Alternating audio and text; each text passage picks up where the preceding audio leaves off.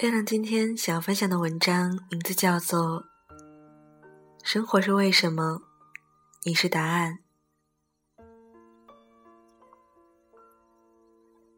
有些日子只记得事，因事想人；有些日子却记得人，因人而记事。比如在记人的那些日子里。我记得你说我不时那样的决绝，记得你说好吧时候的妥协，记得你说可以时的踌躇，记得你说再见时的不舍，一层一层，像大学校园里清洁工人来不及打扫的落叶，踩上去有厚实的质感。却也像是迷宫，层层都是我们对未来的迷惘。好像每个跳跃的日子里，都有一个“为什么我要这样的”问题在卡着你。为什么我要加班呢？为什么领导讨厌我呢？为什么我要读这所大学呢？为什么我要住在这间宿舍呢？为什么我控制不了现在的生活呢？为什么我不能让某些人喜欢我呢？为什么每一个人过得都比自己快乐呢？为什么我要对不喜欢的人强颜欢笑呢？这些都是为什么呢？不是每个人都能在那样的日子里找到答案。生，有时是为了答案而活；活，有时却是为了某个理由而生。但好在，只要你沉下来，能被人看到，自然就会有人告诉你答案。刚进电视台参加工作的我，对什么事情都很积极，抱着那种他被开除的心态。别的记者每天做一条娱乐新闻，我会努力做三条。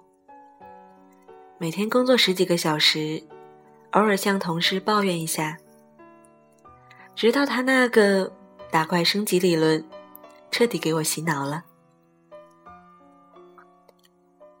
至今，只要有任何觉得自己做的太多而别人干的太少的时候，想想一个人曾告诉我的那句话。心里面就舒服多了。成长过程中会出现很多不如意，归根结底都是因为和别人相比，不看别人，只看自己是否有获得，那么幸福感每天都是满满的。从中文系毕业，不懂新闻，做出来的东西只有一个原则。自己感不感兴趣？大多数孩子都觉得自己很特别，其实，在外人看来，他们都一样。而从事传媒的孩子却恰恰相反。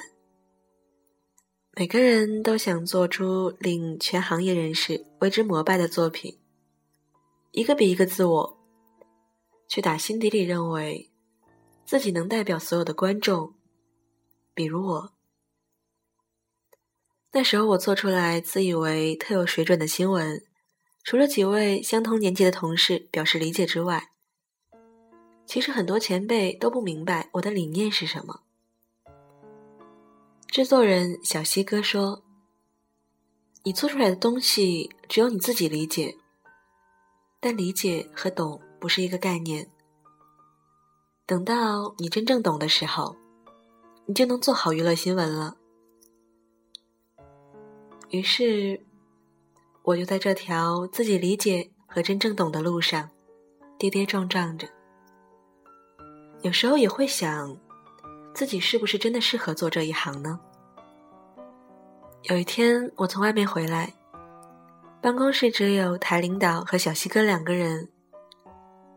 我很清楚的听到台领导说：“刘同根本做不好电视，干脆让他走人吧。”我顿时就傻了。热血上头，嗡的一下就炸了。原来这种自我的做派，早就让领导看不下去了。我到处跟人去解释，别人觉得不懂就是做的不好，干嘛要去解释呢？而自己也蠢到家了，自信心爆棚，觉得每个人都能忍受自己。直到对方亮出刀之后，才发现自己的玩笑开大了。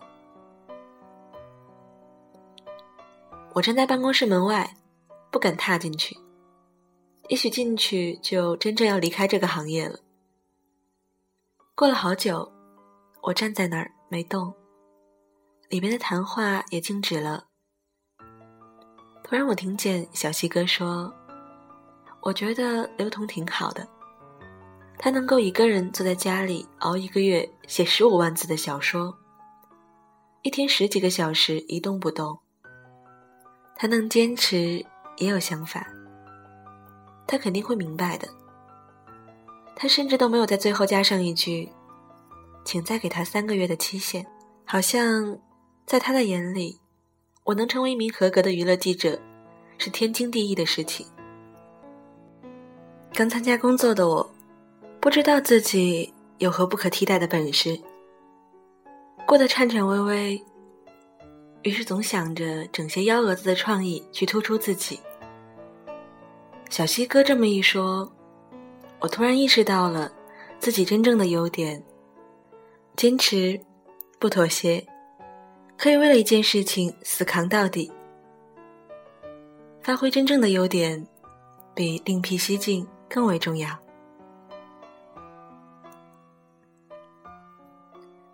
后来我成为北漂族，融入一个更为复杂的社会。工资和自己播出的新闻数量挂钩。我刚从湖南台过来，做娱乐新闻有一个习惯，就是在画面上加各种效果的字幕。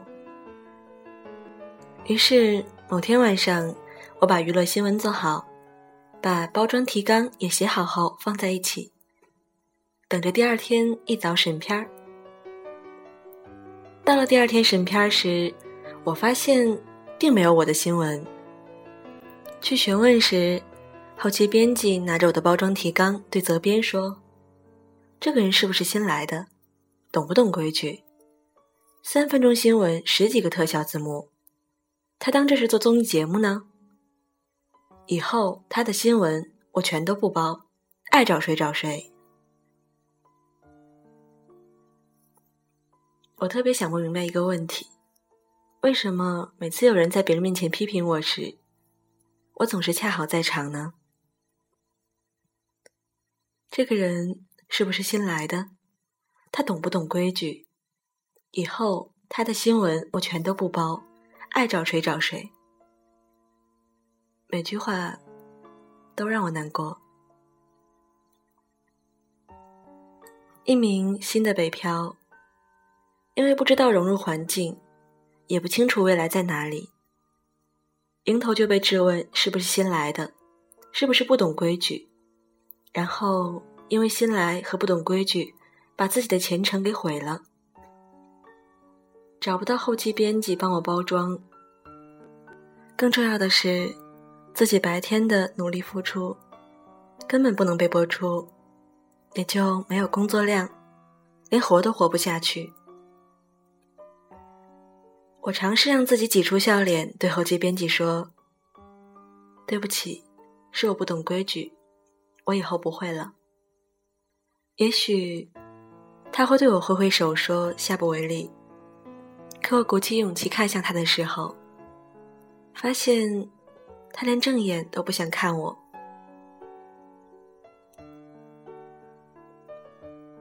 人可以因为委屈而作践自己。但不能为了生存而放弃原则。我在心里闪过这个念头之后，转身走出后期机房，也没做什么轰轰烈烈的事儿，而是回到工位上沉默，想着自己如何考上中文系，如何努力进了湖南台，如何与父母告别来到北京。想着想着，就觉得自己好惨啊。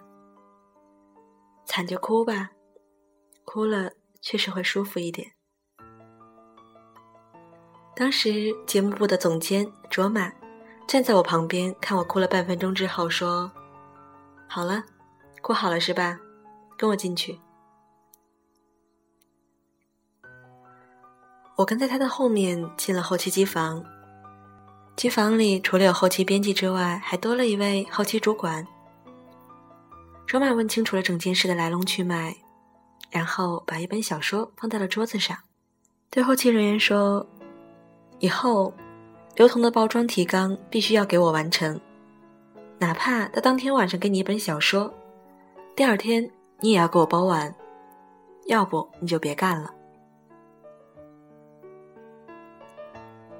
我站在他的身后，看不清他的表情，不知道是微笑着说的。还是严肃着说的。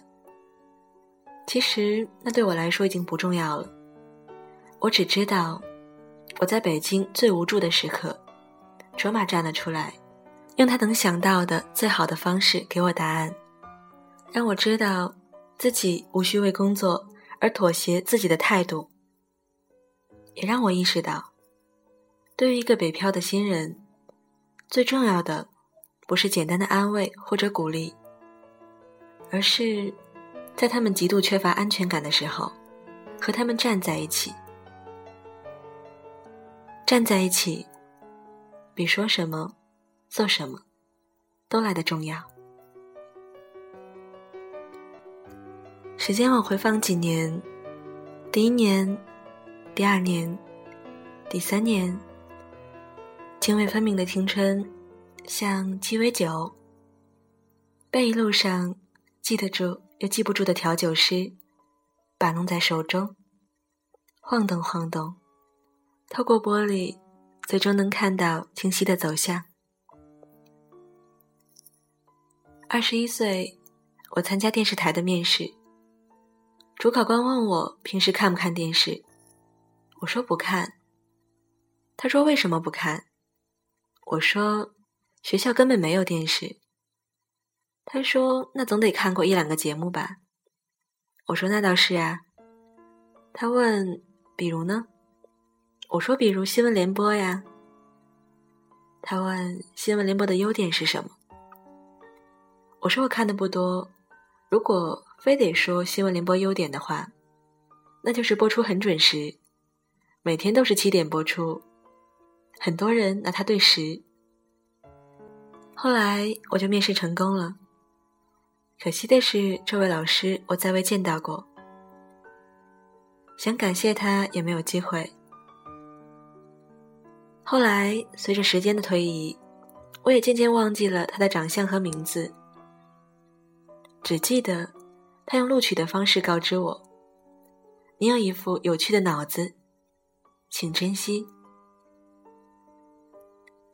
我一直记得这件事情，他让我。保持着自己的思维方式，一直到今天。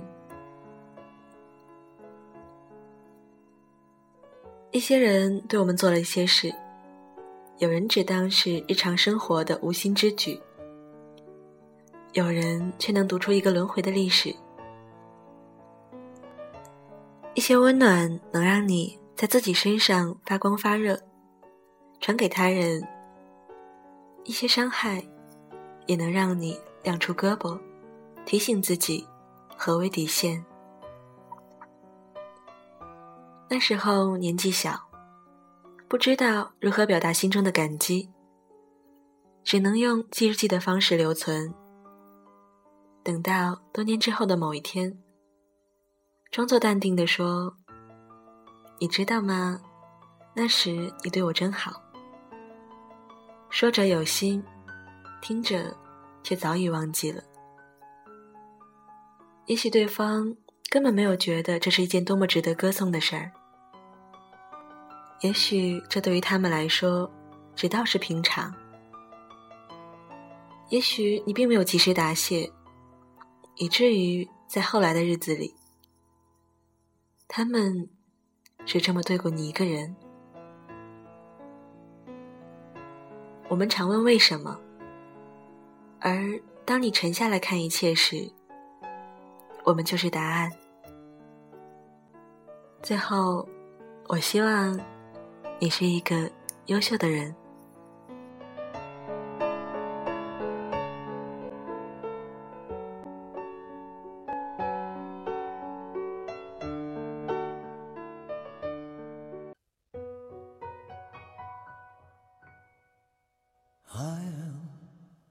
What I am，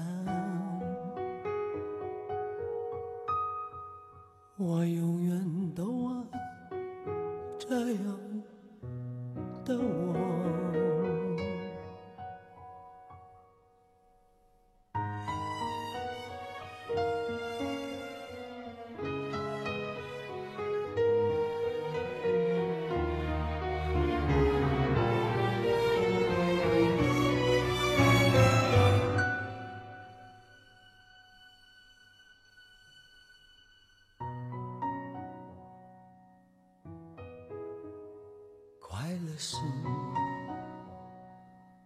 快乐的方式不止一种，最荣幸是，谁都是造物者的光荣，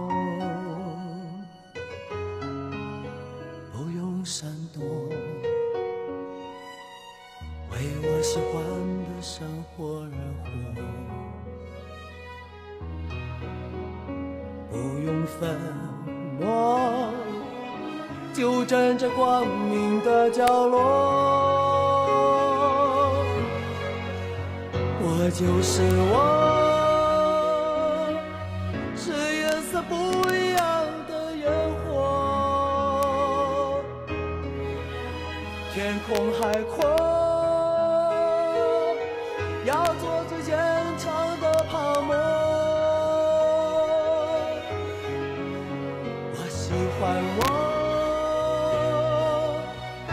蔷薇开出一种结果。孤独的沙漠里，依然盛放的赤裸裸。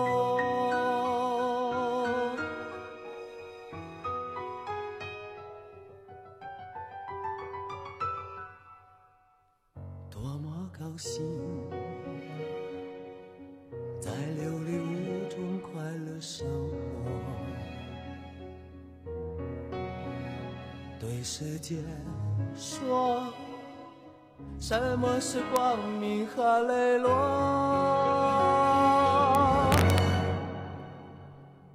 我就是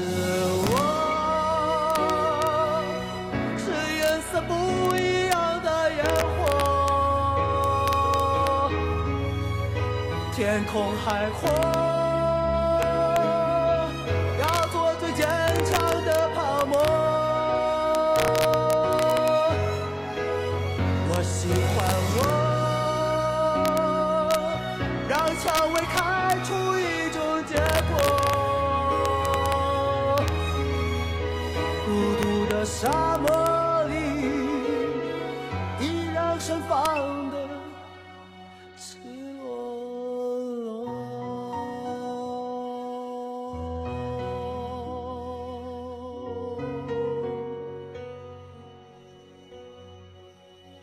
生活是为什么？你就是答案。我是月亮，下期节目再见，拜拜。